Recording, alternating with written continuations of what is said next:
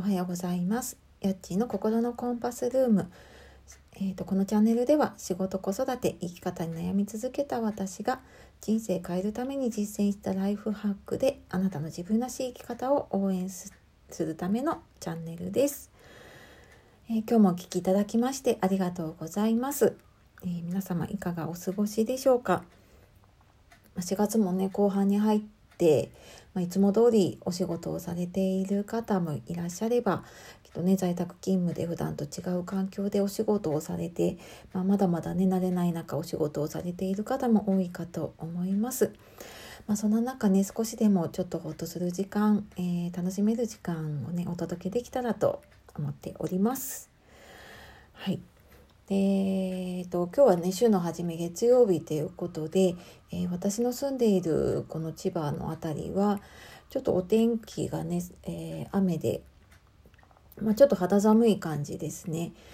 で、まあ、こんなねちょっとどんよりした天気の日なんとなく気持ちもすっきりしなかったりすることも多いんですが、えー今日はですね74回目で、え私の眠気防止法というこれもラジオトークさんの方のねお題に入っていたテーマなんですがこちらのテーマでお話をしていきたいと思いますので最後までお付き合いください。はい、えー私の眠気防止法ですね。うん皆さんどんななんか眠気防止法とかありますでしょうか？まあ、きっとねそれぞれにねあの工夫をされてお仕事中とかねあと、まあ、勉強している時の眠い時間というのを乗り切ってらっしゃるんじゃないかなというふうに思います。でまあ私はっていうと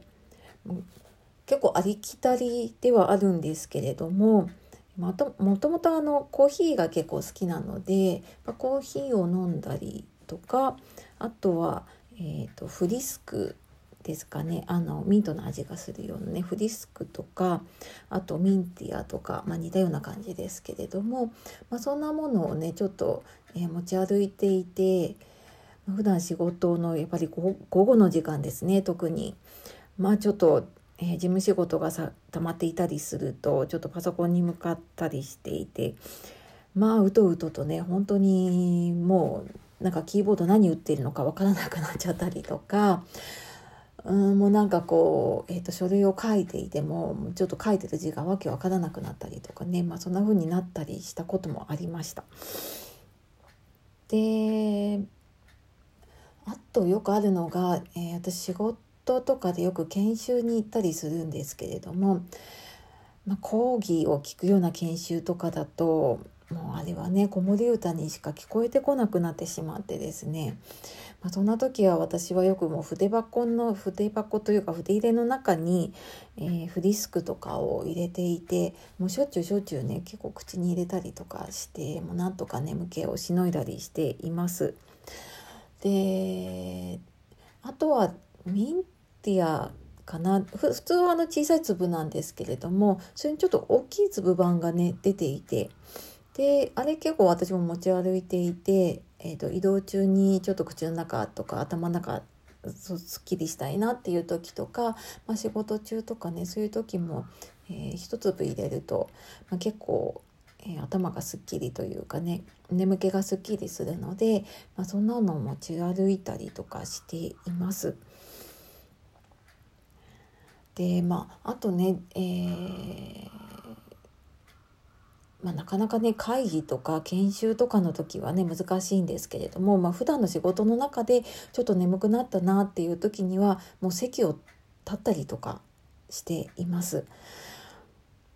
うん、やっぱりこの座ってねこう下を向いたりとかあの一点を見つめてっていうのが一番眠くなっちゃうなと思うのでもうそういう時はね思い切って、えー、とちょっと立ってあまあちょっと廊下というかね、えー、とお手洗いの方に行くような感じでちょっと歩いてみたりとか、うんまあ、ちょっとねコピーを取りに行ってみたりとか、えーちょっと姿勢を変えたりとかっていう風に、えーしたりしています。で、まあ、今はね私在宅で勤務していることが多いので、まあ、そこまでねあの眠気と戦うっていうこともなかったりあとはですねあのパワーナップって聞いたことがあありますでしょうか？メンタリスト DAIGO さんのねあの本「超集中力」っていう本とかでも言われてるんですけれどもあのお昼食べた後にね15分とか20分とか仮眠をとると,、えーと、3時間の睡眠に匹敵をするって言われていますね。で、まあ、これ、まあ、なかなかねあの仮眠取るの難しいよって思うかもしれないんですけどこうなんか目を閉じてじじっとしてるだけで休まったりあと学生の時によく机にこう伏せてね寝たりとかしたことあると思うんですけれどもあんな感じでもあの仮眠というかねちょっと休められるそうなんですね。なので、まあ、ちょっと仕事のね合間だったり、まあ、お昼休みだったりとかに、まあ、そんなちょっと、ま、15分20分とかね、えー、タイマーをかけて休んでみるとその後の集中力っていうのが150分だったかなから、まあ、2時間半ぐらいあの続くようになるっていうことで、まあ、午後のね、えーと、仕事だったりとか、まあ、作業っていうのがすごく集中してできるようになるんじゃないかなというふうに思います。で、まあ、最近は私もちょっとあの在宅でやっているのでこれを取り入れたりとかするんですけれども、まあ、特にちょっと朝、えーと早起きをしたりした時って結構もう眠くなるのが早いんですよね。まあ、お昼過ぎにまやっぱりピークが来て、まあ、その後もう夜夕方夜ぐらいになるとやっぱりちょっと疲れが出てきたり、まあ、眠くなってきたりとかねしてしまうことが多いんですがこのパワーナップで、えー、まあ、お昼過ぎにねちょっと休憩を取ると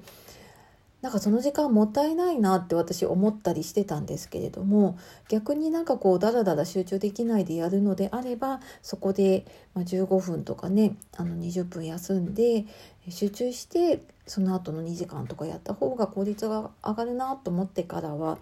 まあ、そんなのをねちょっと効果的に取り入れたりとかしています。でまあ、そうすることでね、えーとまあ、逆に午後眠気と戦うっていうこともなくなったりあと、まあ、夜とかもねあの割と元気にというか結構ね夜疲れると思うんですがその疲れ具合は結構変わってきたりするなと思うので、まあ、もしねやったことのないなっていう方いらっしゃったらなんかできる環境とかねできるやり方でやってみるといいんではないでしょうか。私はそうあの車通勤なので、えー、通勤というかね、まあ、仕事をしている時でも、まあ、ちょっと車行ってきますっていう感じで、えー、お昼の休憩の時とかにね、えー、ちょっと車で休んだりとか、まあ、そんなことをしていた時もありましたね。はいまあ、あの最近はそうでもないんですけどねやっぱり子供が小さかった時に、えー、フルで働いていた時はやっぱり夜泣きだったりとかね、あの子供が夜中起きたりとかでかなり寝不足が続いたりしていた時があったので。まあ、仕事も溜まってはいるんですけれども、まあ、ちょっと意識的にねこう休息する時間を取るっていうのはその頃からかなやっぱりちょっと気にするようにしていました。なのでね週始めででまあちょっとやっぱり皆さんそろそろねいろいろ、まあ、あの体もですけれどもこう精神的にもねちょっと疲れが出てきている時だと思います。でゆっくり休んでいるつもりでもやっぱ休めていなかったりすることがあるので本当間間でね休憩取りながら、えー、まあ、ちょっと長丁場になりそうなねこのコロナの状況を、え乗り越えていけたらいいなと思っております。はいというわけで、まあ、今日は私の眠気防止法ということで、えー、ちょっとねどんよりした天気で眠くなりそうな中、はい、あのお届けさせていただきました。いつもねほんと聞いていただいて感想をいただけるのが、えー、私も何より嬉しく思っておりますので、はい、あのまた何かあればご感想いただけると嬉しく思います。はい、では今日も最後までお聴きいただきましてありがとうございました。それでは、えー、今日も素敵な一日をお過ごしください。お仕事終わりの方、今日も一日お疲れ様でした。やっちーの心のコンパスルームでした。さようなら。